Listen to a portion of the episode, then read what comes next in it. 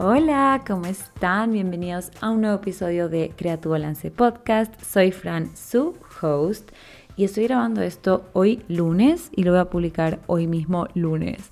Estoy atrasada, pero no quería fallar, en verdad. Acabamos de empezar esta cuarta temporada. Tengo todos los temas listos. Literalmente acá tengo apuntes de lo que quiero hablar en el tema de hoy. Entonces, sí o sí, se los quería publicar hoy mismo, solo no había encontrado el momento para grabarlo. Así que ahora sí, estamos grabando. El tema de hoy, como ven en el título, es sobre cómo podemos equilibrar una vida social con una vida saludable. Y me pareció un tema súper importante de hablar porque muchas veces pensamos que hay que sacrificar una de las dos y yo no creo que necesariamente sea así. Así que vamos a hablar sobre eso hoy día. Pero antes, pequeño update. ¿Por qué he estado tan eh, desorganizada? No, mentira, no es que he estado desorganizada, pero no he encontrado el momento para grabar porque he pasado en el cine. o sea, en serio, primera vez creo, o no sé hace cuánto tiempo no había hecho esto, pero fui al cine tres veces esta semana.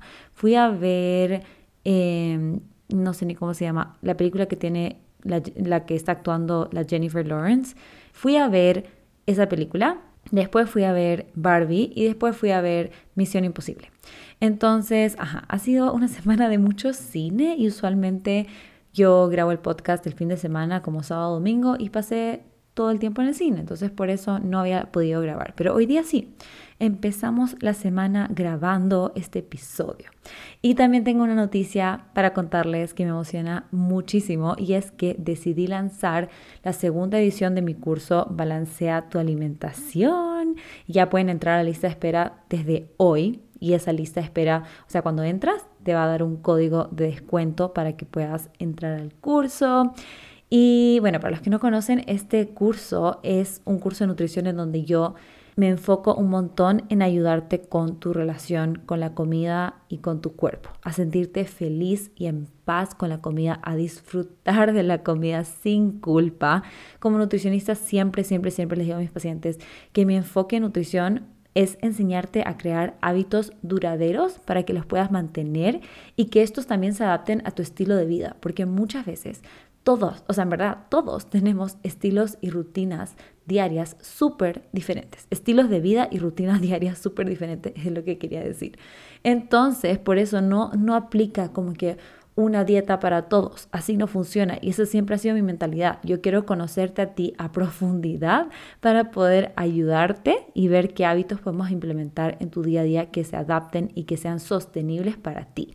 Entonces, este curso se enfoca muchísimo en que aprendas a alimentarte de una forma más intuitiva, a reconectar con tus señales de hambre, con tus señales de saciedad, para que puedas trabajar más también en tu relación con la comida y tu cuerpo. Y esta segunda edición tiene algunos cambios que les quiero contar. La primera edición, el curso duraba tres semanas, pero esta segunda edición dura cuatro semanas porque en verdad el curso tiene muchísima información y les doy demasiadas herramientas que en verdad en tres semanas como que sí se nos hizo un poquito corto. Y además que hay otro cambio gigante que es que decidí agregar las consultas nutricionales porque ahora soy nutricionista. Cuando lancé la primera edición todavía no era nutricionista, entonces no teníamos estas consultas nutricionales uno a uno y ya que vamos a tener dos de estas consultas, necesitaba un poquito más de tiempo para poder meter ese, ese tiempito en las semanas. Así que dura cuatro semanas, tiene dos consultas nutricionales y bueno, hay un montón de información más que pueden ver en la página web, igual que los testimonios de las chicas, de las alumnas de la primera edición, que en verdad wow, sus palabras estaban hermosas, así que si quieren leer cómo fue su experiencia en el curso, también pueden ir a ver la página web y ya pueden inscribirse a la lista de espera. Y como les decía, van a recibir un cupón de descuento de 77 dólares y las inscripciones del curso se van a abrir el 21 de agosto. Y lo bueno es que si estás en la lista de espera, te va a llegar un correo para que puedas acordarte de entrar con prioridad, o sea, antes de que se acaben los cupos, porque esta vez sí, van a haber cupos limitados, por lo que tenemos estos, estas consultas nutricionales y necesito dedicarle el tiempo necesario a cada una de las alumnas, entonces no quiero que sea un curso muy masivo, sino que va a ser un curso súper personalizado de poquitas personas, así que por eso inscríbete a la lista de espera para que puedas tener cupón de descuento si es que te interesa el curso y además puedas tener este correo recordatorio para que el momento que se abran las inscripciones tú puedas reservar tu cupo y empezamos el 28 de agosto. Así que estoy muy emocionada, quería contarles eso antes de empezar. Pero ahora sí, empezamos con el tema del podcast.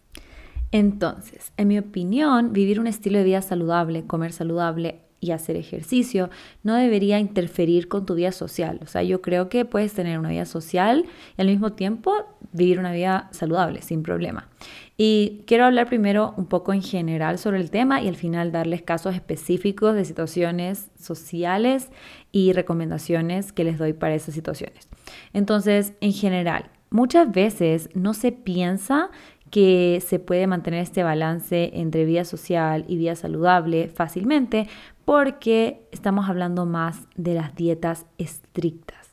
Lo que pasa usualmente cuando hacemos estas dietas estrictas es que nos cuesta mucho ir a eventos o a restaurantes porque justo esos son como lugares en donde hay mucha tentación, en donde vamos a tener esos alimentos entre comillas prohibidos frente a nosotros. Y como hablamos en el episodio anterior sobre por qué no funcionan las dietas estrictas, es porque estas comidas prohibidas son las que más estamos pensando.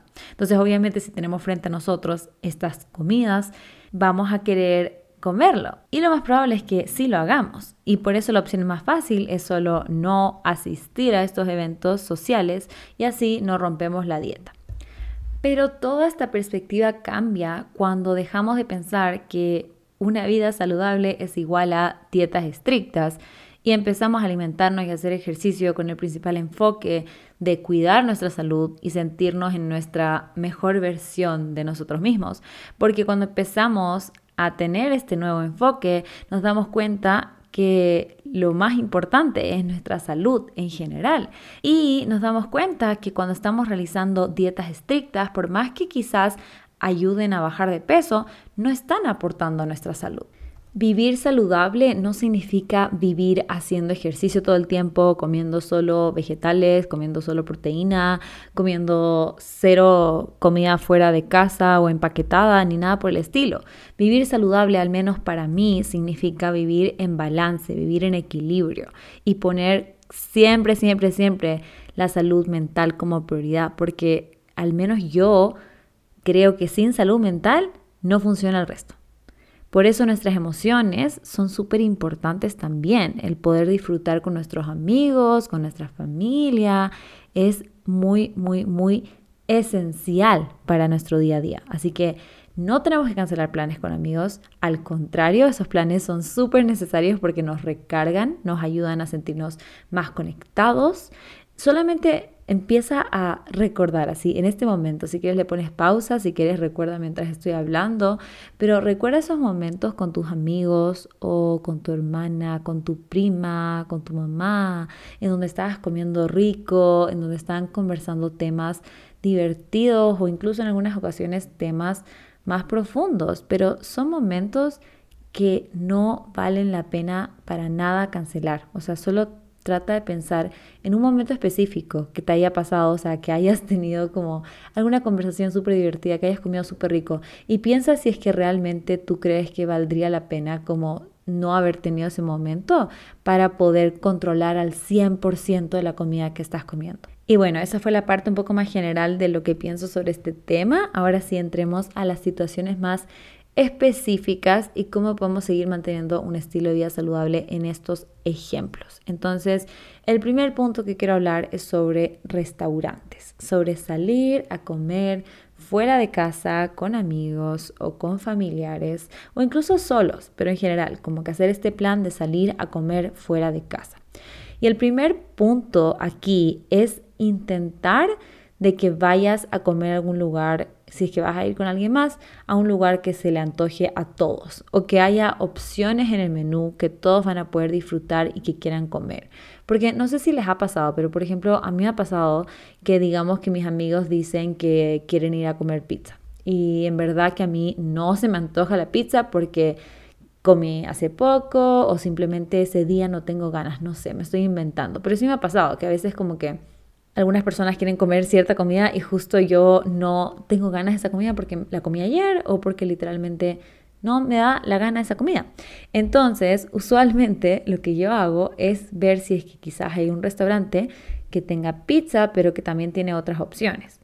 como, qué sé yo, pasta, ensalada, sopa, sándwich, etc. O sea, la idea es que todos las personas que van a salir a comer puedan disfrutar de lo que están comiendo y que nadie se sienta obligado a comer algo que realmente como que no tiene ganas de comer.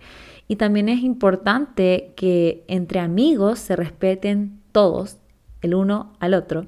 Y ya no me pasa, pero antes me pasaba que, qué sé yo, si yo quería pedir una ensalada o una porción de vegetales o algo que no era lo típico que deberías pedir en ese restaurante.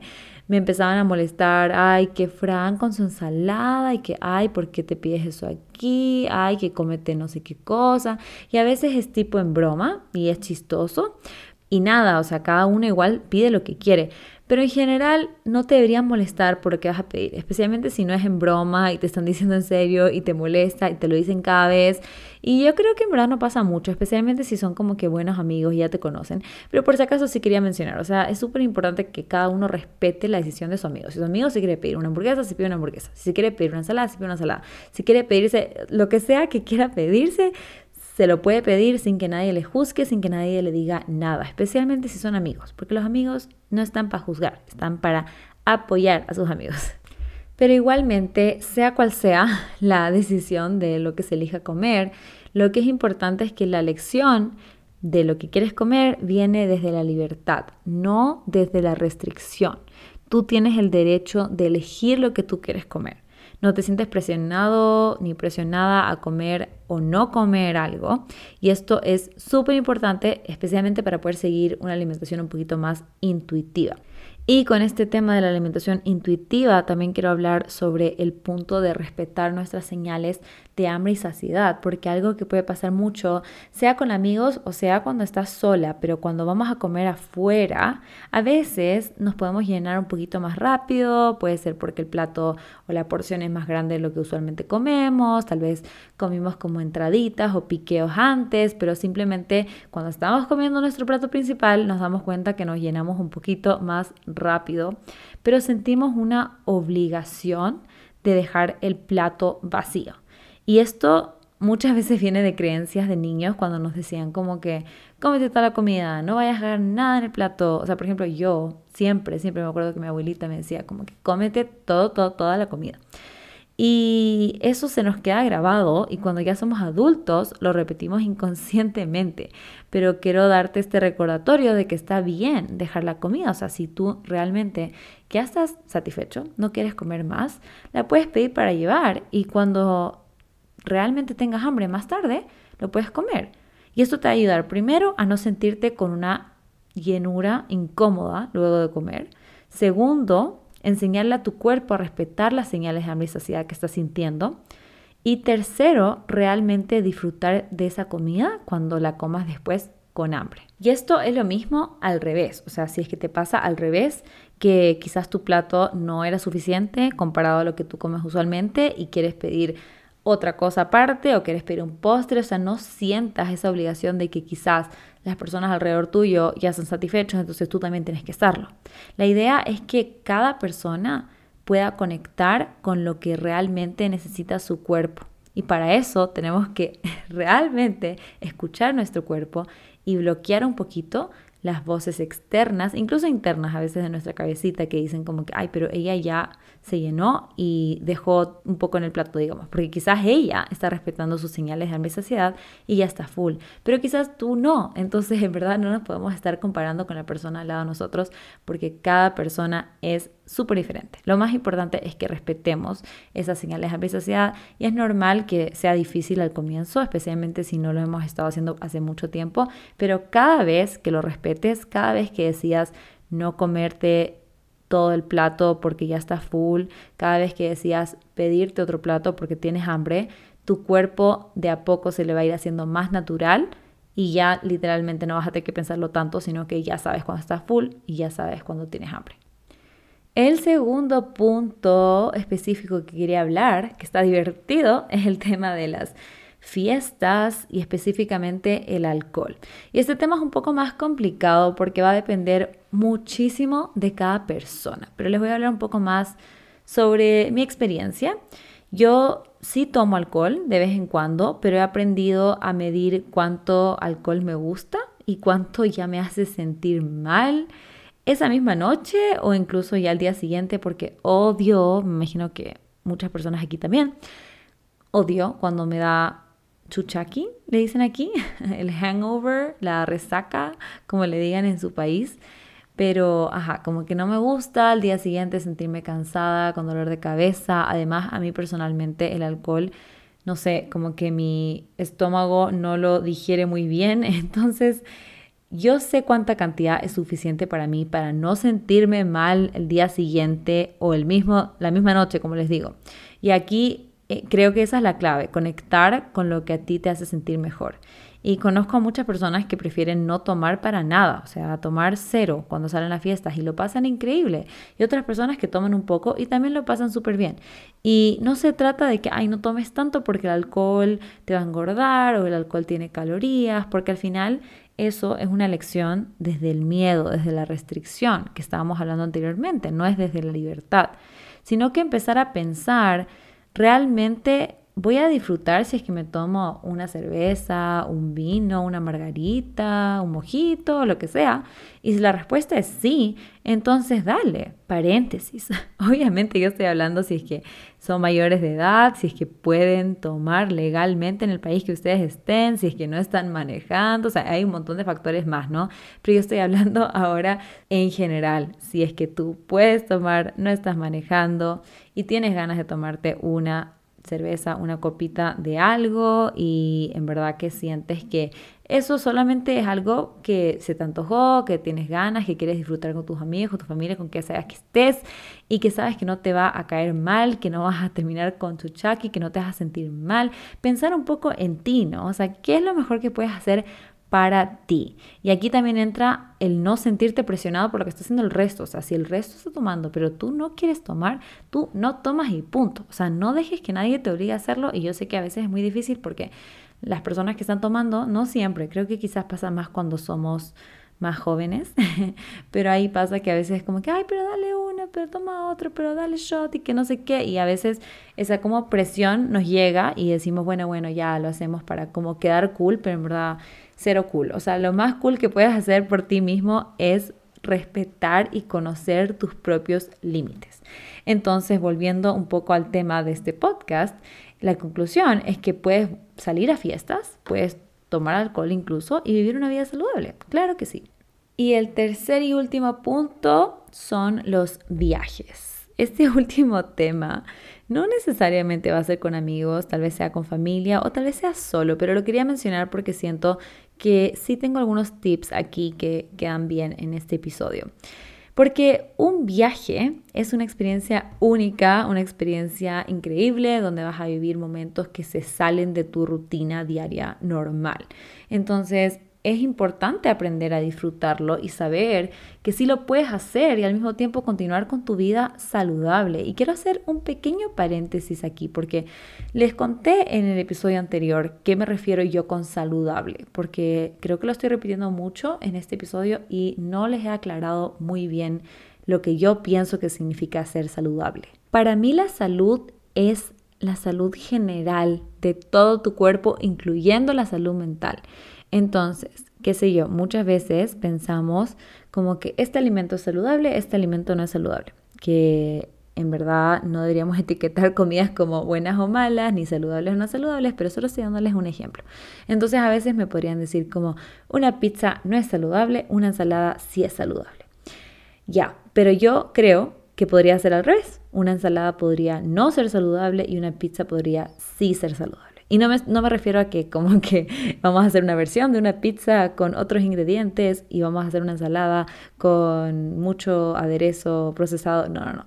Me refiero que una pizza normal, una Domino's pizza, puede ser súper saludable porque digamos que tú vas a comerlo con tu familia, con tus amigos, van a celebrar un cumpleaños, van a hacer un plan divertido, van a comer pizza, van a ver una película y eso es saludable, es saludable tener esas actividades sociales con tus amigos, con tu familia, poder pasar ese rato, poder reírse, divertirse, es súper necesario. Y por otro lado, cuando estamos comiendo una ensalada y es porque sentimos que como que necesitamos bajar de peso y queremos llegar a un peso específico y sentimos que solamente comiendo esa ensalada podríamos hacerlo y no podemos comer nada más y nos estamos restringiendo un montón y nos sentimos obligados a solamente comer esa ensalada, entonces eso ya no es saludable. O sea, por más que sea una ensalada rica en vegetales, en proteína, en vitaminas y minerales, en verdad que eso igualmente no va a ser saludable para tu salud mental. Entonces, para mí,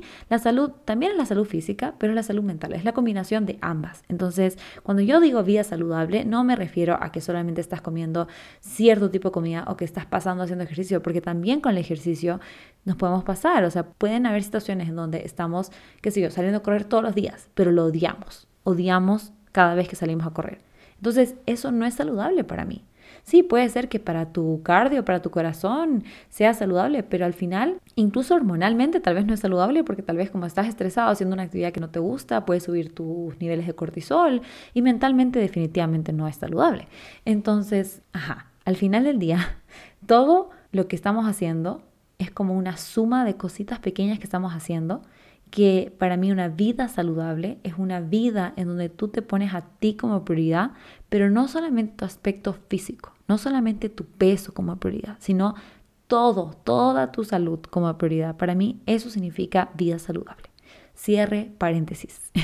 Entonces, volviendo al tema del viaje, como les decía, que el viaje es una experiencia única y que hay que aprender a disfrutarlo y saber que lo podemos hacer al mismo tiempo que tener esta vida saludable. Entonces, cuando salimos de la mentalidad de la dieta, es mucho más fácil disfrutarlo porque cuando estamos pensando en que no podemos comer ciertos alimentos, en un viaje especialmente va a ser súper difícil de disfrutar, porque usualmente en un viaje podemos conocer una nueva cultura y la comida es una gran parte de la experiencia. O sea, por lo menos para mí, a mí me encanta viajar para probar la comida típica de cada país. Estoy súper emocionada porque en noviembre me voy a Argentina. No he ido a Argentina hace años, o sea, no me acuerdo, era muy chica cuando fui a Argentina y no es lo que más me emociona, casi digo lo que más me emociona, pero bueno, es casi lo que más me emociona, o sea, me emociona muchísimo poder comer empanadas argentinas, alfajores, choripán pan.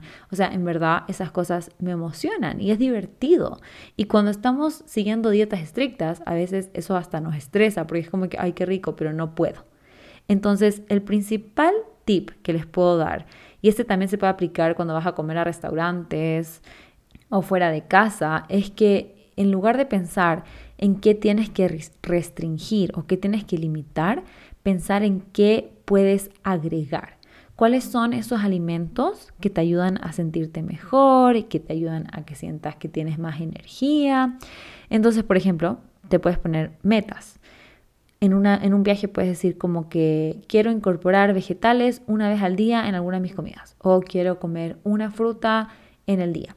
Y no viene desde la obligación, no es que tengo que comerme esto, sino que yo decido comer esto porque cuando yo como frutas y vegetales, mi cuerpo me lo agradece y se siente bien. Me acuerdo que yo hacía esto cuando, o hice esto la última vez que viajé a Estados Unidos, porque realmente llegó un punto en donde como que mi cuerpo me estaba pidiendo como algo más fresco, porque me pasó que estaba comiendo todo, todo el día, en verdad, en todas mis comidas, estaba comiendo fuera de casa y no estaba como cocinando ninguna comida y mi cuerpo era como que no sé, le faltaba energía, estaba como cansado todo el tiempo y era como que dame algo. Y ahí fue que dije, ya, lo que voy a hacer es que mis desayunos voy a comprar un yogur griego, voy a comprar fruta y una granola. Y empecé a hacerme yo los desayunos y siento que eso fue algo que mi cuerpo agradeció, porque después mis almuerzos y cenas igual eran afuera, pero como que incluir este pequeño cambio en el viaje en verdad que ayudó a que yo me sintiera mejor. Y para terminar este punto, quería contarles un ejemplo de una paciente que me mandó una foto del menú de, un restaurante en el que ella estaba cuando se fue de viaje y me preguntó, Fran, ¿cuál es la mejor opción para pedirme en este restaurante? Y le respondí que la mejor opción es lo que realmente tú tienes ganas de comer. Y, es la verdad, o sea, la mejor opción no necesariamente va a ser la que tenga menos calorías, la que sea low carb, la que sea alto en proteína, ni nada de eso, sino la mejor opción es en la que estás en la que decides tú cuando estás conectando con tu cuerpo y escuchándolo, en donde tú puedes elegir desde la libertad y no desde la restricción, en donde vas a estar disfrutando de tu plato y no mirando al de lado diciendo, uy, me encantaría comer eso, pero no puedo, en donde tú luego de comer te vas a sentir feliz y en paz contigo mismo. Y ese era mi último punto como específico en el que quería hablar, pero para terminar, algo que quiero agregar es que para vivir una vida saludable es súper importante establecer tus hábitos no negociables, o sea, esos hábitos que vas a mantener que te ayudan en tu día a día a sentirte mejor y que no tienen que cambiar porque estés de viaje o porque salgas con amigos o porque vayas a una fiesta, hay que ir cambiando un poco esa mentalidad que a veces tenemos de todo o nada. De como que no, pero es que si ya me voy de viaje, ya fue. O sea, ya nada, ya nada los hábitos que yo tenía, toda la basura. Después cuando vuelva, vuelvo a empezar. Que es usualmente también la forma en la que vemos las dietas, como que empiezo el lunes. Y, y cuando llega el fin de semana, como que, ah, ya empiezo, o sea, como que ahora cheat day, cheat meal, no sé qué, y empiezo el lunes. Pero si empezamos a ver como que no todo nada, sino un poco el punto intermedio, nos damos cuenta que hay hábitos saludables en nuestro día a día que podemos seguir haciendo, aunque estemos yéndonos de viaje, aunque estemos con amigos, aunque vayamos a salir de fiesta, lo podemos mantener.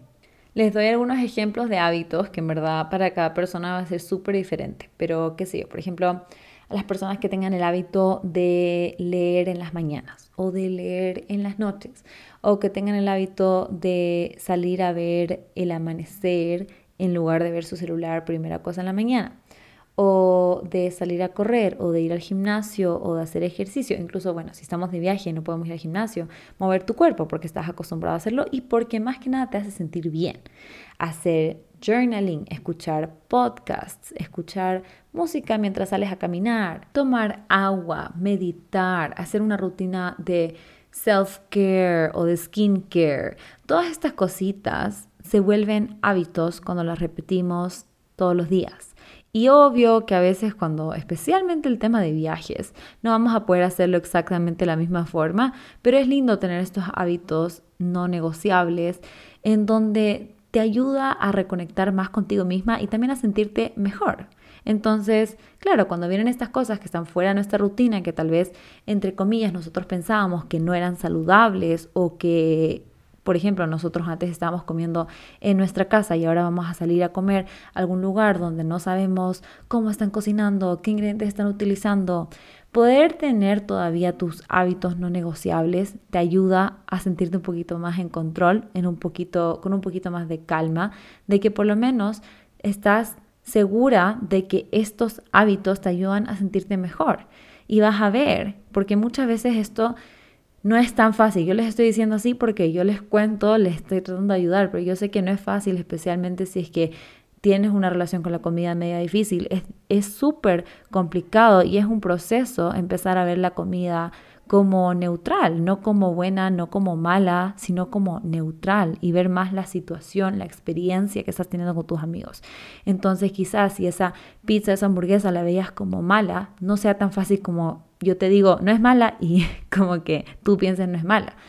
Entonces estos hábitos te ayudan a que puedas mantenerte con esa rutina que estás acostumbrada a hacer, que te ayuda a sentirte mejor y poco a poco ya vas entendiendo que también cuando sales a, a, un restaurante con tus amigos o cuando sales a una fiesta o cuando vas de viaje, también va a ser saludable. Es saludable también, pero estos hábitos también te ayudan a que puedas regular un poquito más estas rutinas y que no tengamos una mentalidad radical de pensar de que ya vamos a salir a comer, ya vamos a ir a una fiesta, ya vamos a irnos de viaje, entonces ya chao los hábitos.